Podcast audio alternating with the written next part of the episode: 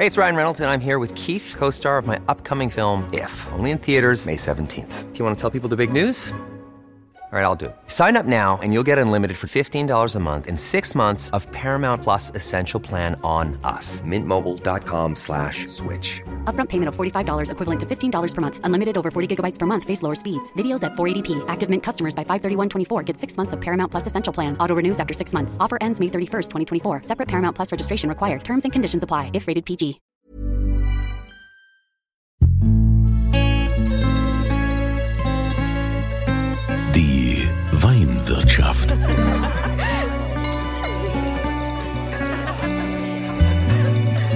Das schöne Leben mit Andreas Kunze. Willkommen in der Weinwirtschaft. Ihr wisst, ich liebe deutschen Wein, deshalb mache ich diesen Podcast hier, um den Winzern bei uns im Land noch mehr Aufmerksamkeit zu schenken, denn es gibt so viele gute, die oftmals untergehen und das ist so schade, denn da ist so viel toller Wein, der einfach getrunken werden muss. Deshalb mache ich mich heute auf den Weg in die Pfalz, in der Nähe von Grünstadt nach Asselheim und dort gibt es das Weingut Metzger. Jetzt ist der Name ja schon prädestiniert, ne? Also gutes Fleisch finde ich immer schon mal super, ja, Metzger. Aber das Weingut Metzger hat seinen Namen auch marketingtechnisch genutzt, um die Weine darauf auszurichten. Und darüber spreche ich heute mit Martin Metzger. Er ist der Schwiegersohn, hat eingeheiratet, hat auch den Namen übernommen, wie man das halt heutzutage so macht. Und du bist auch mehr oder weniger für den Keller verantwortlich. Grüß dich, Martin. Ja, hallo zusammen. Wie lange bist du denn jetzt schon im Weingut Metzger da aktiv? Ähm, ich bin seit August 2012 ins Weingut dazugekommen, ähm, nach und nach immer ein bisschen mehr Verantwortung übernommen und jetzt seit ähm, fünf Jahren ungefähr eigentlich die große Verantwortung im Keller.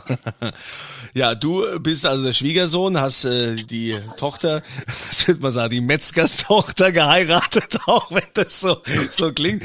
Aber ihr habt ja jetzt eigentlich, ich meine, mit äh, mit dem Metzgerhandwerk ja gar nichts zu tun. Aber euch ist etwas gelungen, was marketingtechnisch natürlich ein riesen, ja, riesen Aufmerksamkeit erzeugt hat, weil ihr quasi ähm, vielleicht kannst du es ja selbst erzählen. Du kannst ja selbst erzählen, ihr habt ja quasi äh, dieses Bild äh, von, von, von dem Rind äh, als euer Logo. Äh, erzähl du das doch mal. Ja, genau. Also bei uns kam die Umstellung 2011 mit dem Zehner, Jahr, Zehner Jahrgang. Ähm, wir haben dann natürlich aus dem Namen oder mit dem Namen gespielt, haben mit, der, mit einer Werbeagentur in Bad Dürkheim zusammengearbeitet, ähm, haben unsere Weinlinie, was früher so typisch war, zwischen 1, 2 und 3 Sternen oder A, B, C, ähm, wurde bei uns in die Fleischkategorie, Fleischkategorien aufgeteilt. Ähm, Flanke, Pastorenstück und Filet. Und ja, so unterteilen wir unsere Weine. War natürlich damals extrem ungewöhnlich ähm, und ist auch heute noch im Regal auf jeden Fall ein Blickfang. Und äh, ja, das hat sich durchaus bezahlt gemacht. Das heißt dann also, wenn man das jetzt so vergleicht ähm, mit der Qualitätspyramide, was man ja so hat, ähm, jetzt ab September gilt, gilt ja auch das neue Weingesetz.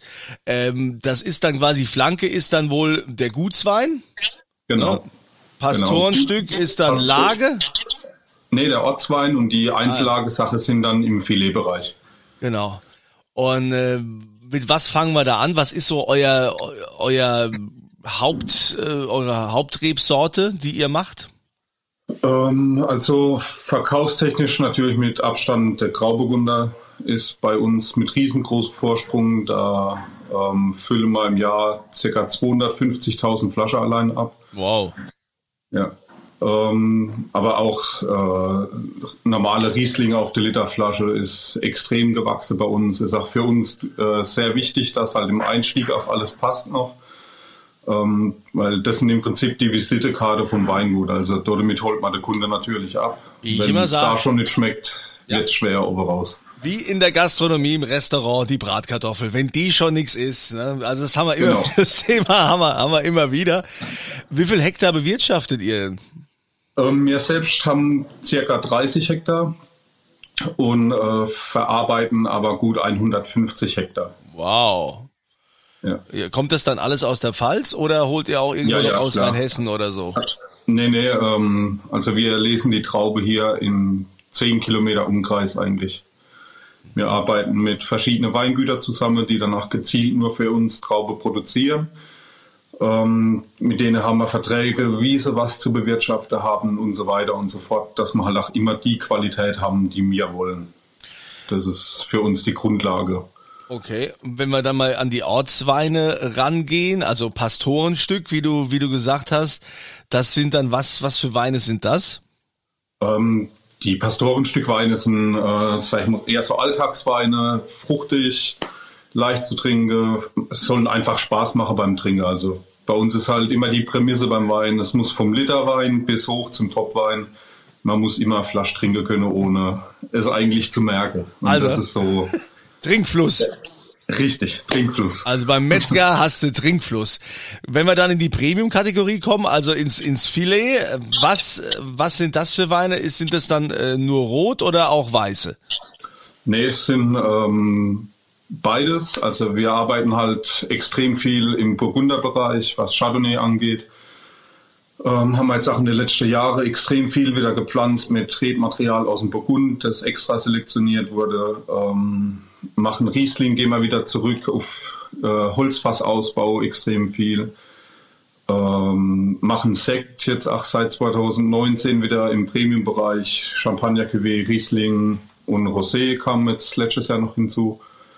Und im Rode-Bereich haben wir von natürlich bei uns Pinot Noir, die Hauptsorte im Rode-Bereich, ähm, aber auch Tempranillo, Cabernet Sauvignon, Cabernet Franc. Tempranillo, das finde ich ja total spannend. Das findest du ja jetzt nicht so in, in jedem Weingut da um die Ecke, die jetzt mit Tempranillo arbeiten. Wie, wie seid ihr denn darauf gekommen?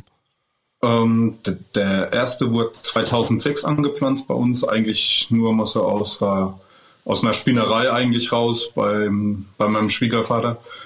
Und ähm, hat sich dann gut entwickelt, auch über die Jahre, keine Reifeprobleme bei uns. Und ähm, mittlerweile sind es fast 1,5 Hektar Tempranillo, die wir anpflanzen. Und ist Also das nicht das eine Rebsorte, die eher so, äh, ist nicht eher spanisch oder so? Kann das sein?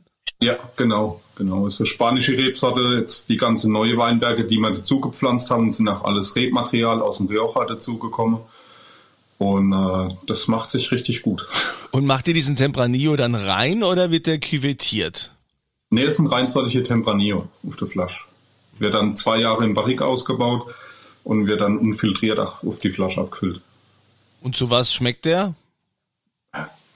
Zu Ibe- Fleisch. Iberico. Iberico. Paella. Nee, das- Gegrilltes natürlich. Also gutes Fleisch passt zu so Sache einfach immer. Ja, Wahnsinn. Also hauptsächlich Tempranillo finde finde ich schon, finde ich sehr spannend.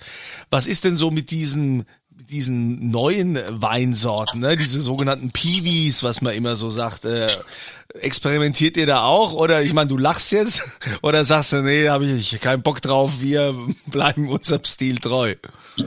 Ähm, kein Bock, würde ich, ähm, ich sagen, ähm, wir konzentrieren uns eher so auf die klassische Sorte eher. Also wir haben zwei Sitze noch von früher, aber das ist alles, was in den nächsten Jahren auch rauskommt. Und Platz machen muss dann für Spätburgunder noch bei uns. Okay, aber gut, ich habe verstanden. Also Piwi, keine Experimente, sondern wir nehmen das, was wir hier haben.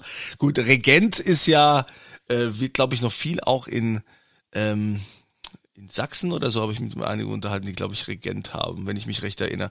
Das, Das ist das ist ja ähm, eigentlich so ein Ursprungswein, den früher glaube ich auch äh, der ganz früher auch viel in Deutschland äh, vorhanden war. Ähm, was habt ihr damit jetzt vor? Ähm, der kommt bei uns in der Literrotwein im Moment dazu. Aber wie gesagt, wir sehen in der Sorte keine große Zukunft. Also das ist, der wird jetzt noch zwei, drei Jahre stehen und dann muss der Platz machen.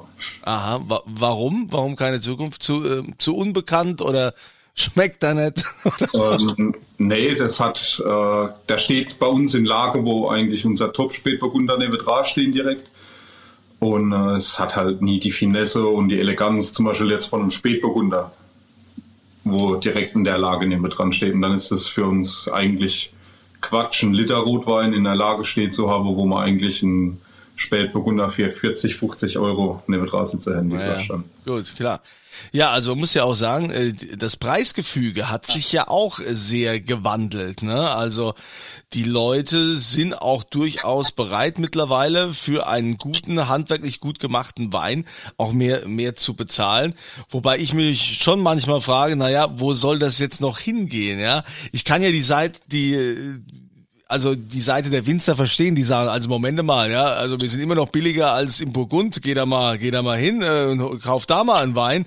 Äh, wir wollen jetzt endlich auch da mal hin. Ja, wir machen ganz tollen Wein und jetzt wollen wir auch den Preis da einfahren, wie, wie da im Burgund. Ähm, meinst du, äh, Gibt's da irgendwann mal eine Obergrenze? Weil man hat ja das Gefühl, selbst auch bei den großen Gewächsen im Riesling, also bei euch wäre das ja das große Gewächs, wahrscheinlich das Filet, wird äh, irgendwann muss doch da mal Schluss sein. Ähm, ich glaube, eine Obergrenze wird es nicht geben, wie man halt einfach im Burgund und im Bordeaux sieht, was da mittlerweile für Preise gezahlt werden. Das ist schon wirklich, wirklich verrückt. Ähm, aber auch wir selbst haben Weine, sagen wir von 5 Euro bis zum teuersten Wein bei uns kostet 98 Euro die Flasche. Wow. Ähm, aber das sind dann eher Weine, sag ich mal, die äh, Sammler kaufen oder Sterne-Gastronomie dann die kaufen und ähm, halt auch wirklich dann gezielt jahrelang in den Keller legen, bevor sie irgendwann mal getrunken werden. Mhm. Aber für uns ist halt auch wichtig, dass auch im normalen Segment, also was Literweine oder das Pastorenstück dann angeht, dass die halt alles zum fairen Preis auch auf dem Markt sind. Ja das gut. Außerdem muss man ja auch sagen, wir sind ja gerade mitten in der großen Inflation. Ja, geht ja jetzt auch los. Ja, und meine, ihr, ähm, das ist ja auch wirklich ein Knochenjob da im äh, im Weinberg. Ja, es ist ja wahrscheinlich habt ihr ja nicht nur alles mit Vollernter, was ihr befahrt, sondern gerade im, im Filetstückbereich ist ja mit Sicherheit ganz viel Handeinsatz. Ja, also wir leben bei uns noch circa 35 Hektar komplett mit der Hand. Wow. Ähm, angefangen jetzt beim Sektgrundwein, was so in den nächsten zwei Wochen, zwei bis drei Wochen ungefähr losgehen wird bei uns. Ähm, und hoch bis dann halt Top Spätburgunder, Top Chardonnays, Top Rieslinge, zum Teil im weißen Bereich mit drei Lesedurchgänge durch die gleiche Weinberg. Also das ist schon eine Menge Arbeit. Das sind wir dann mit dem Leseteam, äh, sind gut 20 Personen nur am Lese jeden Tag. Spürst du eigentlich so als Winzer immer mehr den Konkurrenzdruck, wenn man jetzt gerade mal die Pfalz nimmt, die hat sich ja enorm entwickelt. Da gibt's ja so viele tolle Winzer mittlerweile, ja, um, ein paar Meter Luftlinie äh, quasi entfernt, überall um, ums Eck. Das hast du ja jetzt in anderen Weinanbaugebieten nicht unbedingt so. Da ist das alles ein bisschen weitläufiger oder, oder so klein, äh, dass nur wenige überleben. Wie ist, wie, wie fühlst du dich da in der Pfalz? Ähm, ich finde eigentlich, dass es Gott sei Dank in unserer Generation eher wieder umgekehrt geht, dass viel offener miteinander geredet wird, wie man was machen kann, wie man was probieren sollte. Ähm, die Zusammenarbeit mit anderen Beigütern ähm, ist deutlich offener, ist deutlich freundschaftlicher untereinander. Man kennt sich aus der Berufsschule noch von vor fast zehn Jahren mittlerweile und das ist, finde ich heutzutage eigentlich kein Problem mehr bei uns. Also ich habe jetzt gerade vor einer halben Stunde mit dem sehr bekannte Winzer aus der Südpfalz telefoniert. Und äh, da geht es einfach darum, da tauscht man sich dann aus und das probiert immer untereinander die Weine. Das ist schon sehr, sehr angenehm eigentlich. Das ist aber auch toll, diese, diese Entwicklung, dass, dass man sich da auch mittlerweile was gönnt und sich, sich gegenseitig unterstützt. So, so soll das ja auch sein und sich nichts wegnimmt, sondern sich eher gegenseitig bereichert ähm, oder ergänzt. Die Frage ist halt auch, wenn man jetzt äh, so äh, die Pfalz nimmt und wenn ihr sagt, ihr habt auch hier viel Rot, äh, Rotwein, Spätburgunder, Pinot, ähm, wird man es jemals schaffen, dass in der Pfalz so große Weine entstehen können wie im Burgund? Ähm, ja, bin ich eigentlich fest davon überzeugt. Ich denke auch nicht. Also wie wir auch schon selbst in manche Blind, äh, Blindprobe gesehen haben, Ähm, er ist eigentlich nicht weit weg, wenn nicht sogar zum Teil auf Augenhöhe schon mit der Top-Sache, wenn man hier in der Pfalz die Top-Erzeuger nimmt, was Chardonnay oder Pinot angeht. Ähm, aber es muss halt immer weitergehen. Also die Entwicklung, die wir jetzt in den letzten 10, 15, 20 Jahren in der Pfalz genommen haben, das muss halt immer weitergehen. Es wird immer, ähm, wie soll ich sagen, immer mehr, immer konzentrierter auf dann die Finesse in der Weine, auf das eigene, das ursprüngliche wieder zurück, was halt in Deutschland früher leider etwas verloren gegangen ist in der Weine. Wie ist denn eigentlich das das Ansehen eures, eures Weinguts. Ich kann mir gut vorstellen, dass viele am Anfang, als ihr da, ähm, ich, ich denke mal mit den Medienagenten habt ihr das gemacht aus Bad Dürkheim, ja. äh, mit dieser Agentur, dass viele gesagt haben, oh, der Metzger, ja, ist jetzt hier mit seinem Marketing-Coup, weil da ist jetzt hier das Rind drauf auf dem Ding, macht hier mit Filetstück, Pastorenstück und haha. Ähm, dass, dass da mit Sicherheit auch viele sagen, na ja, das ist ja jetzt nur, nur Marketing und ähm, dass man da ja schon auch mit kämpfen muss, dass man auch qualitativ dann, dann überzeugt. Wie, wie war denn das? Oder wie, wie ist das heute noch? Ja, also wie du eben gesagt hast, das war, war oder ist zum Teil ähm, immer noch oft so, dass es heißt, ah, der verkauft nur übers Etikett. Ähm, für uns ist ganz klar, natürlich war das Etikett Riesesprungbrett damals, ähm, aber die, äh, die Entwicklung vom Weingut hätte niemals den Lauf genommen, den es genommen hat, wenn die Qualität halt hinterher nicht stimmt. Der, der normale Endkunde ist ja auch nicht auf den Kopf gefallen. Also wenn der sich eine Flasche Wein kauft, weil das Etikett gut ist, was 90 Prozent von den normalen Weintrinker machen, und dann die Qualität aber nicht stimmt, kauft er sich den Wein nie wieder. Und das ist halt das, ähm, was, wo es halt äh, im Endeffekt eigentlich drauf ankommt, dass die Qualität in der Flasche muss stimmen. Das ist das A und O. Ja, also ich kann mir gut vorstellen, dass da mit Sicherheit intern hoher Druck da war, wo man dann gesagt hat, okay, jetzt äh, sagen die alle nur wegen Etikett und klar, äh, jetzt kriegen wir da auch einen Haufen Aufmerksamkeit. Wenn wir dann nicht liefern, dann, dann haben, wir, haben wir ein Problem. Aber ich meine, der Erfolg gibt euch ja recht, dass ihr auch äh, geliefert habt und dass ihr sensationelle Weine macht. Und äh, es geht ja auch weiter, also die Nachfolge ist gesichert. Du bist ja noch recht frisch verheiratet mit, mit der Frau des Hauses und bist ja jetzt auch ein angeheirateter Metzger. und äh, wir kommen jetzt zu diesem Punkt äh, in diesem Podcast, wo sich immer alle ganz besonders freuen. Und das gibt's zu gewinnen. Was möchtest du denn gerne heute hier verlosen? Ähm, ich würde von uns äh, Markenflasche 218er Chardonnay Reserve gern verlose. Das ist einer unserer bekanntesten Weine, die wir machen. Ähm, Gerade im Top-Bereich, Chardonnay bei uns ähm, im Barrique ausgebaut, die Reserve zu gut 70 Prozent im gebrauchten Fass, ohne Restzucker komplett. Ähm, ja, wir arbeiten mit einem eher ungewöhnlichen Chardonnay-Stil, also wir machen keinen biologischen Säureabbau, wir rühren keine Hefe auf, also ist bei uns alles sehr straight, sehr karg knackige Säure drin, aber das macht Spaß. ja, das klingt toll. Also so, so Fläche, ja. Also für denjenigen, der es gewinnt, äh, gratuliere ich jetzt schon. Ihr geht einfach auf podcast.kunze.tv und dann gibt's dieses Formular, wo ihr dann eure Adresse und so weiter eintragt. Und dann gibt's dann immer so ein Format, äh, hier Antwort zur aktuellen Frage.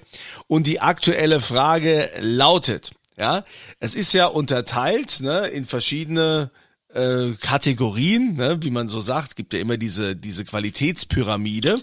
So, wie heißt denn die höchste Qualitätsstufe, die ein Wein im Weingut Metzger haben kann? Die höchste Qualitätsstufe, das bitte als anatomisches, anatomische Antwort vom Tier das, das entsprechend formuliert und da reinschreiben. Es ist eigentlich ganz einfach. Ja, es ist was sehr Zartes, das schreibt ihr da einfach rein und dann nehmt ihr teil an dieser Verlosung. Podcast.kunze.tv. Also ich bin sehr gespannt, äh, wer da alles die richtige Lösung hat. Wir haben jetzt mehr als genug darüber gesprochen. Das dürfte kein Problem sein. Außerdem kriegt ihr ja wieder unterhalb dieses Podcasts findet ihr dann die, den Link zum Weingut Metzger und könnt euch dann da auch natürlich informieren. Lieber Martin, ich danke dir fürs Gespräch und ich ja. hoffe, dass wir irgendwann auch mal persönlich ein bisschen Wein zusammen trinken und probieren. Wenn das alles wieder herzlich so geht. Ein, herzlich eingeladen. und äh, ja, du musst aber viel Zeit mitbringen, ne? Das ist kein Problem. Trinken können wir auch. Alles gut. gut, das höre ich gern. Ja, dann ähm, sage ich mal vielen Dank und äh, liebe Grüße an die Familie Metzger. Und euch wünsche ich wie immer eine schöne Zeit und immer volle Gläser. Die Weinwirtschaft.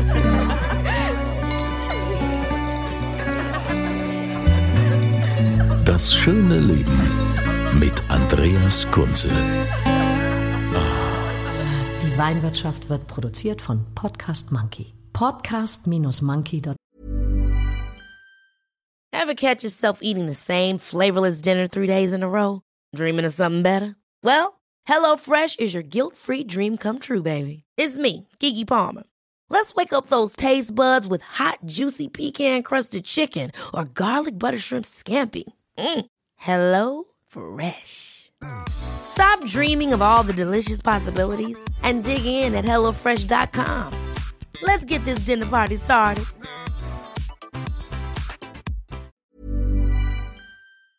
Com.